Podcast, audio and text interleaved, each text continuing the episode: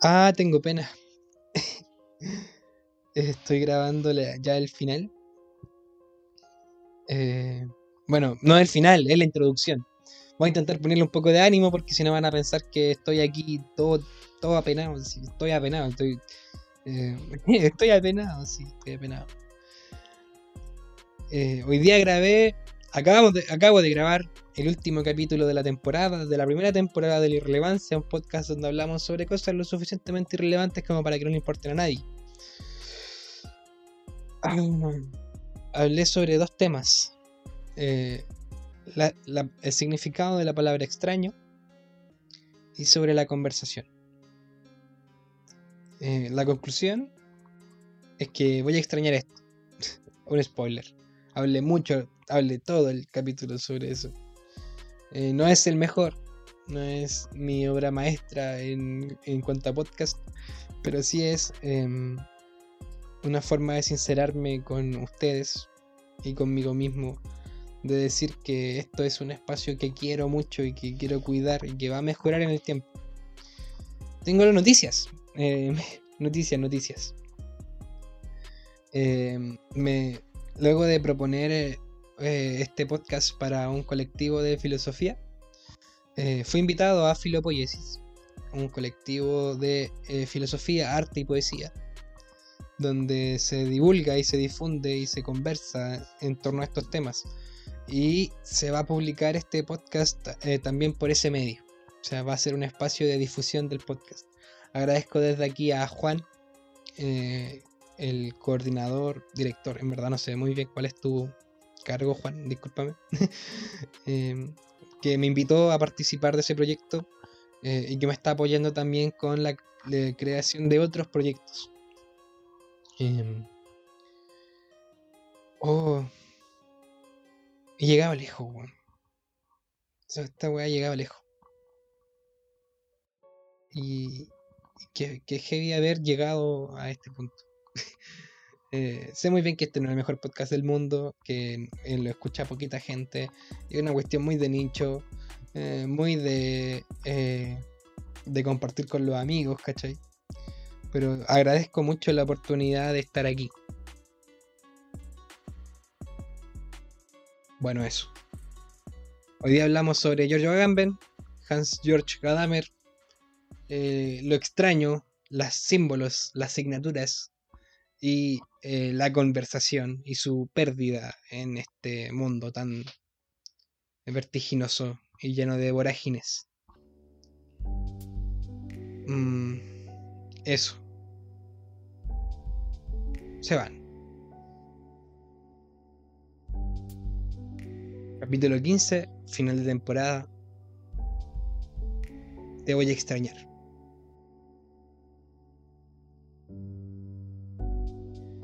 He estado pariendo este capítulo harto rato. Em, porque quizás no quería que terminara eh, la temporada. no sé si la temporada, pero al menos este, este espacio. Estoy de vacaciones. Hace, bueno, vacaciones. Em, no tanto, pero sí de vacaciones. Em, porque la universidad salí eh, pero no he salido de otros trabajos y, no había terminado este proyectito. Eh, son 15 capítulos, si no me equivoco, de podcast donde me he abierto a ustedes que están escuchando, me he abierto a mí mismo también. Y, creo que ha salido algo muy bonito. Y por eso mismo lo voy a extrañar. Eh, no sé cuánto tiempo vaya a estar sin grabar, probablemente sean dos o tres semanas, posiblemente un mes, porque hay muchas cosas que voy a preparar para una segunda temporada con mucho ánimo, con muchas ganas y, con, con muchas más sorpresas y cosas que hacer. Em, voy a extrañar esto. Y como lo voy a extrañar, eh, quise cerrar esto con lo que empezamos, con harta filosofía. No de esa filosofía pesada ni codificada en, en textos siniestros, sino que filosofía de esa que, nos gusta para la vida. Por eso es que me puse a, me puse a buscar eh, qué significa extrañar. Y, de hecho les pregunto a ustedes, y, muchos decían esto de, y muchos y muchas decían esto de, em, es lo poco usual, lo, poco común, lo raro, eh, lo que está fuera de la normalidad. Y bueno, todas esas son respuestas correctas. De hecho, algunos la chuntaron, creo que una la chuntó con, con la RAE, porque em, la, la RAE dice que es lo que no pertenece a un grupo en particular. Entonces lo extraño a nosotros es lo que no es común al grupo. Qué, interesante eso. Pero yo no lo voy a extrañar en el sentido, en ese sentido, sino que lo voy a extrañar en el sentido de que los voy a, voy a echar en falta esto. Pero aquí entramos en, dos aristas distintas. Tenemos el extrañar como el echar de menos o echar en falta. Y el extrañar como em, hacer que algo sea extraño o, lo extraño. En ese sentido, decir te extraño o el extraño son dos cosas distintas. Y ahí en la filosofía hay una cuestión importante, que es la cuestión antropológica. Hay varias frases que son como de, para el bronce de la historia de la filosofía, eh, donde por ejemplo San Agustín dice me he convertido en un problema para mí mismo, o o Sócrates antes de él decía, conócete a ti mismo o a ti misma. Bueno, él dijo a ti mismo, porque le hablaba a hombres cisgénero heterosexuales. No, heterosexuales no. Pero hombres cisgénero. eh, y Nietzsche decía, de nadie estábamos más lejos que de nosotros mismos. Entonces, aquí nos damos cuenta de que el, problema del extraño, eh, o, no sé si es un problema en verdad, pero una de las cualidades del extraño es que nos permite reconocer que eh, nuestra condición humana eh, es extraña a nosotros mismos. Y en ese sentido, no es un problema del conocimiento, así como de teoría del conocimiento o de epistemología, sino que de la acción de conocer. Porque tenemos que preguntarnos eh, si somos capaces de conocernos nosotros mismos. Y mismas. Oh, perdón. Empecé, fuerte. de verdad le está dando muchas vueltas a esta, a esta idea. Em, y es que el problema de conocernos eh, es que nos hacemos extraños a nosotros mismos. Porque la necesidad de conocernos, la necesidad de saber quién soy, de para qué estoy en este mundo, cuál es el sentido de mi vida, surge porque soy extraño a mí mismo. ¡Oh, qué, buena! Qué bueno. Em, en ese sentido, eh, y aquí hay casi un juego de palabras, nos extrañamos. El sentirnos extraños es extrañarnos. Como si echásemos de menos, echásemos en falta algo que somos o que no somos. Oh, qué fuerte. Y en Instagram decían algo muy, algo muy certero, que ya lo dije, pero decían que em, son las cosas poco usuales o lo que no conocemos. Pero quizás déjenme reformular, no quiero decir que ustedes están equivocados o equivocadas porque están en lo correcto, pero quizás tendríamos que reformular. Lo que no conocemos no significa que algo sea raro, sino que es que es poco probable eh, o, es o es indefinido. Y en la Grecia preclásica había un compadre que, hablaba del apeirón, lo indefinido, como la cualidad de lo que es. Todo lo que es es indefinido, decía. Em, o sea, no, lo decía así, pero se entiende. Para que se, estoy, explicando una cuestión con palabras de día, pero bueno, se entiende. Entonces, lo extraño es lo indefinido. ¿Y qué es lo indefinido? Bueno, eh, el estar aquí hablando con ustedes, el que ustedes me estén escuchando, el estar viviendo, todo eso está en un ambiente de indefinición y de em, vitalidad, weón. No sé, no, mm, eso es indefinido, estar vivo es indefinido. Entonces, lo extraño no es, no es algo raro, es algo indefinido. Y aquí hay una línea súper bonita que me la comentó el profe Nelson, grande profe Nelson, saludos, lo quiero mucho. Eh, cuando si es que uno pesca la palabra extraña, eh, podría, podría cambiar la X por la N y decir entraña. Entonces podemos ver que hay una conexión ahí en las palabras súper curiosa, entraña y extraña. La entraña, eh, en el sentido latino de la palabra, no en el sentido de hoy, ah, bueno, es lo que está dentro. Eh, y de hecho, el sentido latino porque en, el, latín es cordis, eh, la entraña, cordis, corazón, es lo que nos pasa por dentro. Pero cuando cambiamos la n y le ponemos extraña, estamos hablando de lo que sale de dentro de nosotros y nos hace falta. Entonces, es un ejercicio de tomar aquello que estaba con nosotros o con nosotras y decir, ya no está conmigo. Y en ese sentido, lo extraño nunca sería algo novedoso, sino que es una verdad que dejó de ser cierta. Nunca va a ser algo, algo poco usual, porque es muy usual, porque es parte de nosotros. ¿Y por qué digo todo esto? Porque yo voy a echar de menos grabar aquí, po voy a echar de menos estar aquí en mi escritorio con un microfonito que, si no se dieron cuenta, estoy sonando un poquito mejor, creo, porque cambié el microfonito, no uno que tenía antes, pero le hice unas modificaciones. Eh, está mejor, creo que está mejor. Ahí veremos los resultados al final. lo extraño no es lo poco usual, ni lo raro, sino que es aquello que fue de nuestro, que fue parte de nosotros y ya no lo es. Por ejemplo, nos puede parecer extraño que un día nos levantemos por la mañana y... no sé, eh, el pan sepa distinto.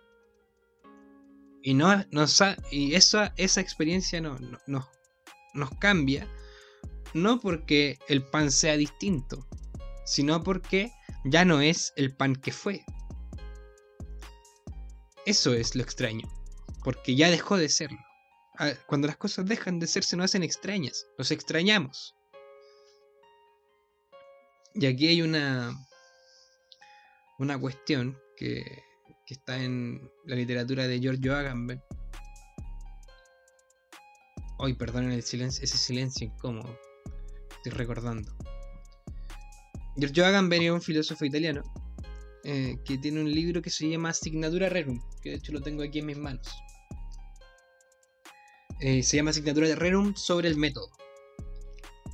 Y en ese libro, en el segundo capítulo, que lo leí para un, ramo, sufrí mucho. Eh, no lo entendía muy bien. Habla sobre cómo. Ahora retoma una idea que, que, Foucault puso en las palabras y las cosas para decir. Eh, en el siglo no sé cuánto, hace mucho tiempo, durante la Edad Media, las personas se vinculaban con eh, la naturaleza de una forma desde las signaturas. ¿Las signaturas qué son? Las signaturas son símbolos, o sea, no, no, son símbolos, son marcas, eh, huellas que hay en, en, las cosas que hablan sobre qué son y cómo nos van a influir a nosotros.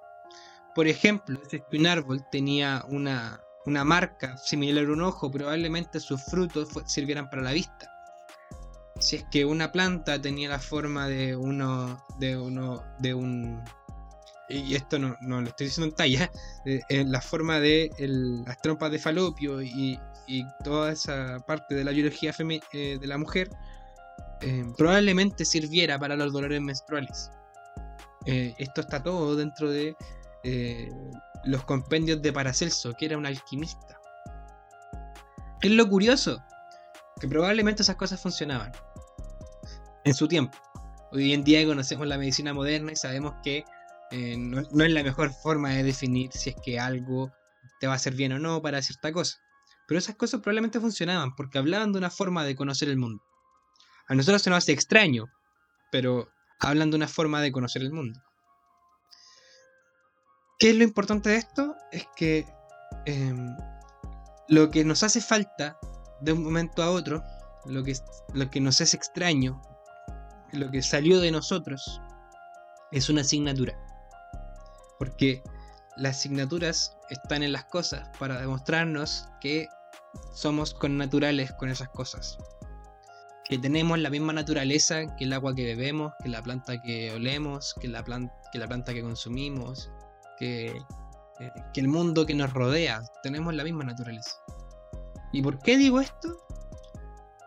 Porque eh, eso nos habla de lo que no tenemos, de lo que dejó de ser nuestro. Porque nosotros ya no, relacionamos, no nos relacionamos con el mundo desde las asignaturas, desde, las, desde los signos que tienen puesto ahí. No nos relacionamos con el mundo desde la hoja que cayó de un árbol, ni del, ni del olor del, del, del despertarse por la mañana sino que nos relacionamos desde, desde lo que somos y dejamos de ser de un momento a otro. Yo al menos voy a dejar de ser un tipo que graba un podcast por unos minutos y unas horas en su, en su semana. Al menos por dos o tres semanas. Eso se me va a hacer extraño. Va a ser extraño dejar de pensar eh, en qué voy a hablar esta semana. Aunque probablemente no deje de hacerlo, igual me conozco. Me di una vuelta gigante para decir que los voy a echar de menos. Que voy a echar de menos esto. que voy a extrañar, pensar y saber que hay gente que le importa lo que pienso. De alguna u otra forma. Creo que eh, el, el, podcast ha marcado un espacio bien bonito de conversación, de encuentro, en torno a cosas que nos ocurren todos los días como el sentirnos extraños. Con esa reflexión dejo este bloque. No sé cómo cerrar bloques, siempre corto antes. Espero que les haya gustado esta idea sobre la asignatura, los símbolos, el echar de menos. Eh, lo importante es que reconozcamos que parte de ser humanos, de ser humanas, de ser humanes, es también sentirnos extraños, porque tenemos la necesidad de conocer quiénes somos. Pero para eso tenemos que entrar adentro para reconocer lo que nos hace falta.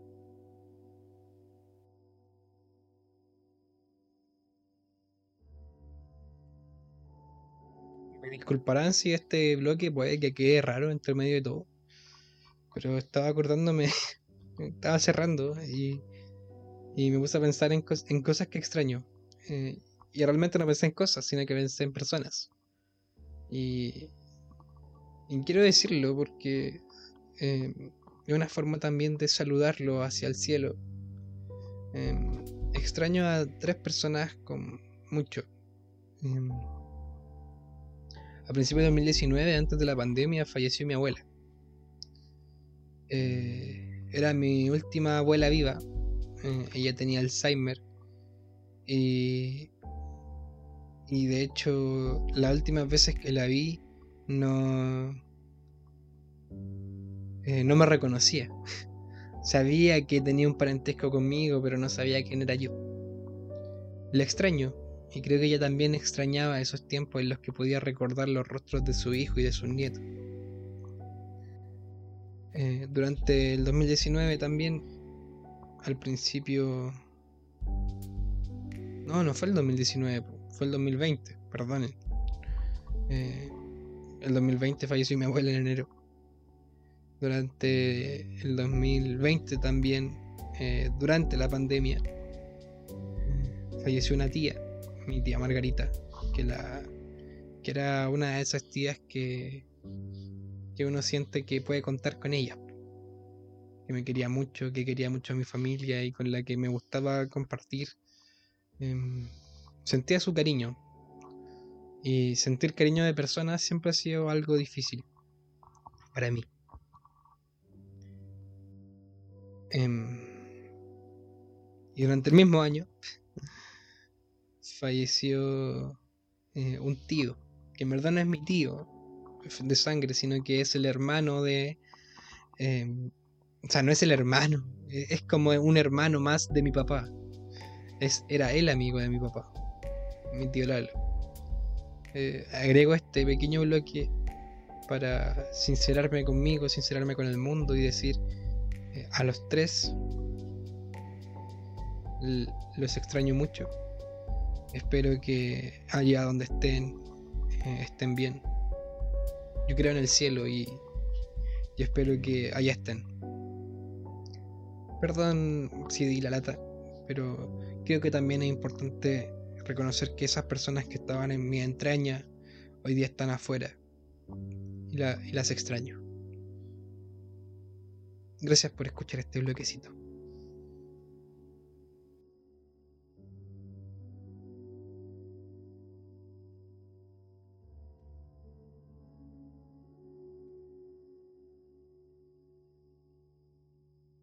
Si hay algo que voy a extrañar, es la conversación. Y ustedes van a decir, ya, pero aquí no estáis conversando, estáis solo, grabando. Eh, o sea, he conversado en algunos capítulos, pero no. Pero claro, no he, conversado con gente, digo, en otros capítulos, pero no es como que esté conversando con alguien ahora mismo. Pero en verdad es que sí, sí, sí converso. Y creo que vamos a hablar un poco sobre qué significa conversar ahora. ¿Y por qué hablar de la conversación? Es porque esto es lo que voy a extrañar. Conversar. Hay un filósofo alemán, disculpen que traiga siempre viejos europeos, pero son los que más conozco, lamentablemente, que se llama Hans Georg Gadamer, que creo que hemos hablado de él, y en su libro Verdad y Método 2 tiene un capítulo que se llama La conversa... Uh, perdí el nombre. Espérenme, abro el libro. ¿Cómo se llama? Estoy abriéndolo, calmado. Discúlpame que te moleste. La incapacidad para el diálogo, que lo escribió en 1971. Interesante la fecha, porque vamos a hablar de eso también. Él te preguntaba por la incapacidad de las personas de hablar o la pérdida del arte de la conversación. Porque esto es importante.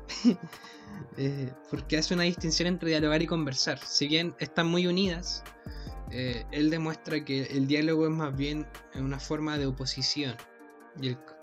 pero bueno. ¡Ah! Enredé todo.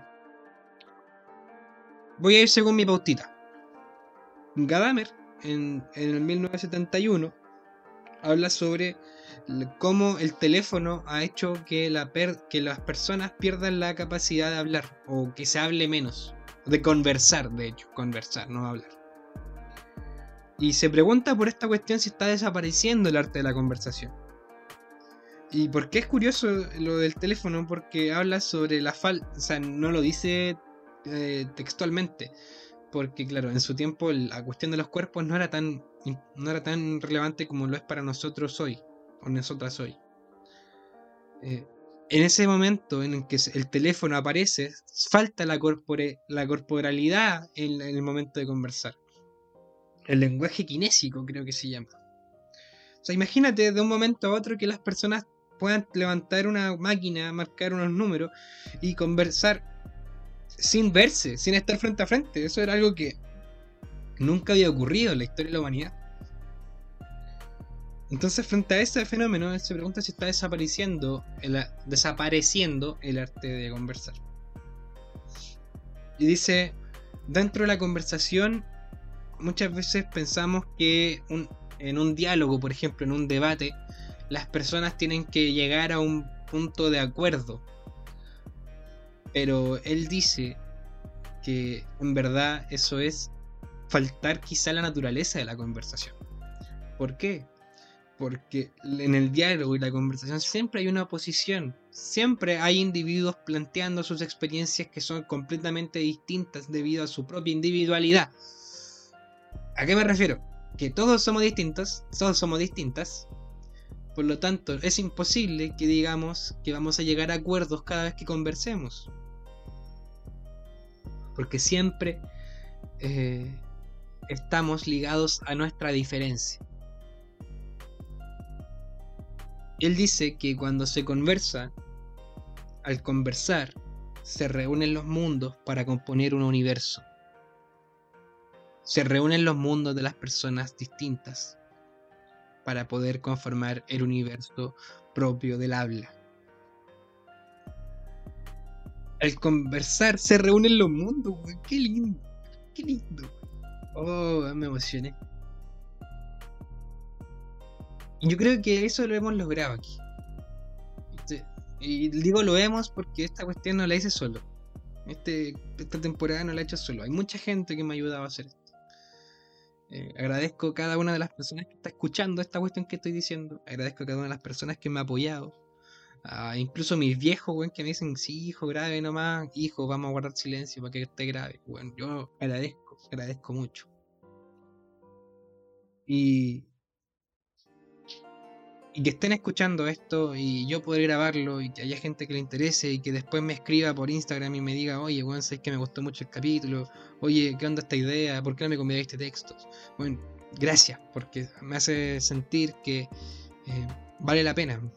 Y eso, si es que eso no es conversación, si es que eso no es construir un universo, yo no sé qué sé. La conversación no es tan solo que hayan dos personas hablando sino que es hacer que todos versemos juntos y juntas. Versar juntos, hablar, hablarnos, conversarnos. Eh, al final lo que creamos es un espacio de unidad, un espacio de encuentro, pero también un espacio de inconclusión. Y aquí me van a permitir leer una anécdota porque hay un, una anécdota muy buena en el librito, que está en la página 207, que dice, los ejercicios de seminario, como se sabe, suelen promover dentro de lo posible el diálogo de investigación o al menos el diálogo pedagógico. Husserl, que en los primeros años, que en los primeros años 20 era profesor de fenomenología en Friburgo, se sentía animado por un profundo sentido de misión y un maestro del y ejercía en efecto una importante labor de enseñanza filosófica. No era un maestro del diálogo precisamente. En aquella sesión formuló al principio una pregunta, recibió una breve respuesta y dedicó dos horas a analizar esta respuesta en un monólogo ininterrumpido. Al final, al final de la sesión, cuando abandonó la sala con su ayudante Heidegger, le dijo a este, hoy ha habido un debate muy animado. Súper animado el debate cuando hay una sola persona hablando. Eso también, eso podríamos decir que habla de una falta de conversación o una falta de diálogo. Y no quiero caer en eso. No quiero caer en hablar dos horas y que ustedes escuchen y sean pues, gente pasivos de la conversación, sino que agradezco cada vez que me hablan y me dicen, oye, ¿sabéis que me dejaste pensando? Oye, ¿sabéis que estoy en desacuerdo contigo? Y eso para mí es conversación, ¿cachai? Al menos para mí. Y de hecho en el texto también dice algo súper curioso, que dice, eh, hablando sobre el psicoanálisis, eh, se reconoce que la enfermedad es la falta de diálogo y su cura es el diálogo. Entonces, para poder curar a una persona durante una terapia psicoanalítica, en su tiempo, ojo, hoy en día esto ha cambiado mucho, se la curaba hablando de una enfermedad que, se, que estaba dada por él no hablar. A lo menos curioso. A lo menos curioso. Entonces, ¿qué les quiero decir? Que voy a extrañar la conversación porque es una forma de ir hacia ustedes, una forma de encontrarnos con los otros y con las otras. Es hacerse capaz de entrar en diálogo a pesar de todo. Eso, a mi juicio.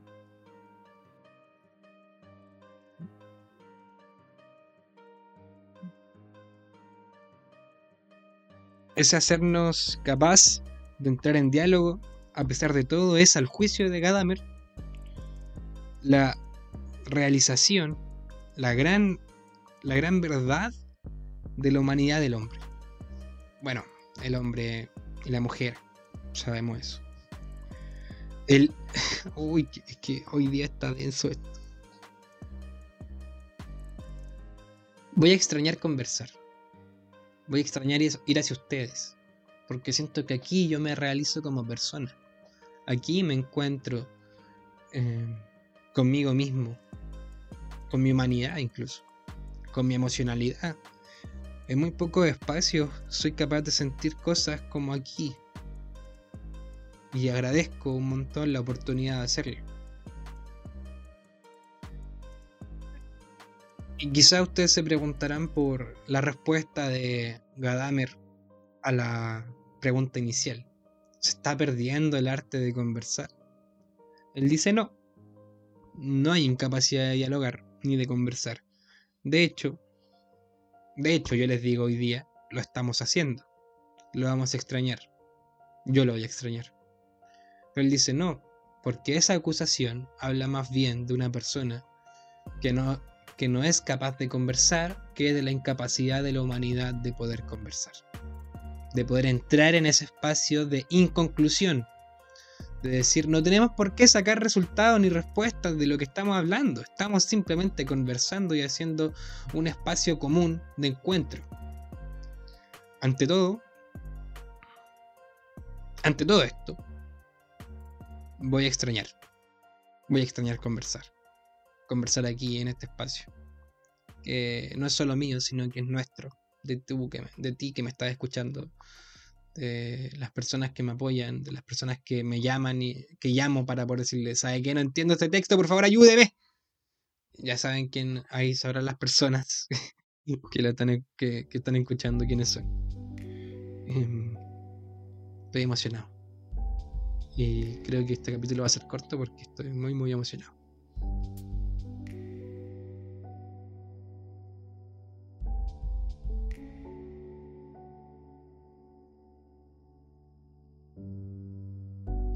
Reflexiones finales.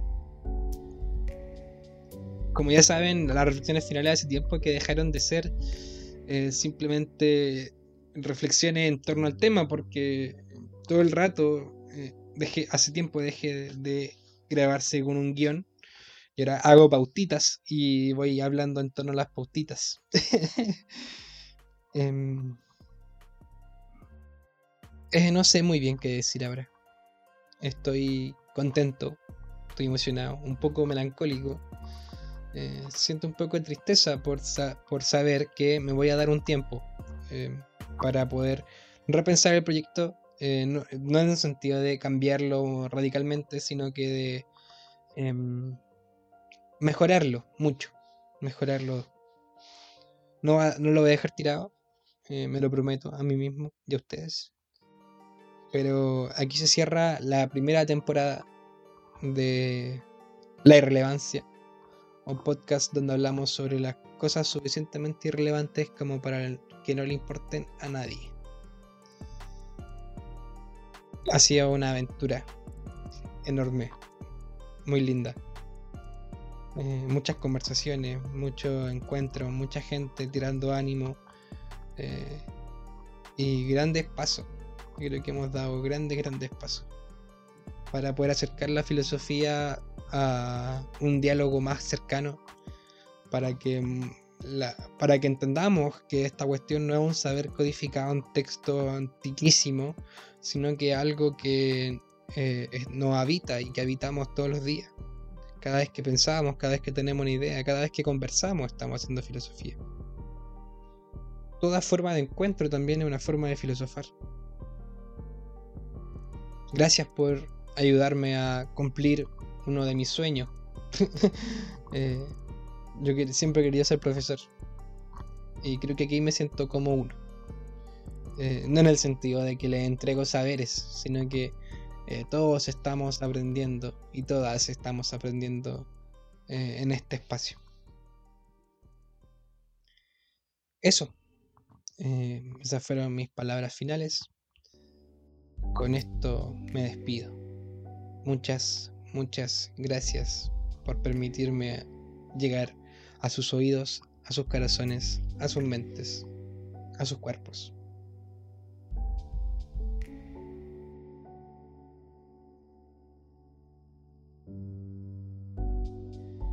Sin más que agregar, se despide atentamente el gavito.